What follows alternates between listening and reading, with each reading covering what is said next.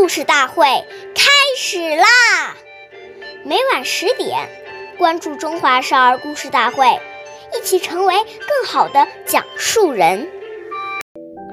岁月易流逝，故事永流传，弘扬中华瑰宝，传承红色基因。我是中华少儿故事大会讲述人杜青叶。今天我给大家讲的故事是《红色经典故事》第一集《毛泽东》。实事求是，题词的由来，在中央党校有一块很大的石头，上面刻着开国领袖毛泽东爷爷题写的四个大字“实事求是”。这是什么时候题写的呢？这四个字又是什么意思呢？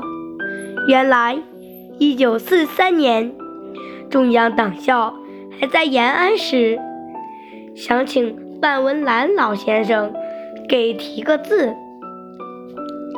范先生写了几条，不满意，提议去找毛泽东。